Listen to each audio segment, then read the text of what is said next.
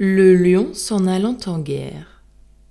Le lion dans sa tête avait une entreprise. Il tint conseil de guerre, envoya ses prévôts, fit avertir les animaux. Tous furent du dessein, chacun selon sa guise.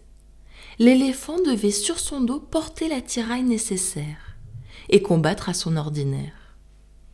L'ours s'apprêtait pour les assauts. Le renard ménageait de secrètes pratiques et le singe amusait l'ennemi par ses tours.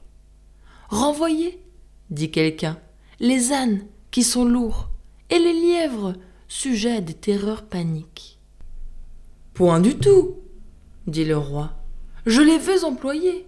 Notre troupe sans eux ne serait pas complète. L'âne effrayera les gens nous servant de trompette, et le lièvre pourra nous servir de courrier.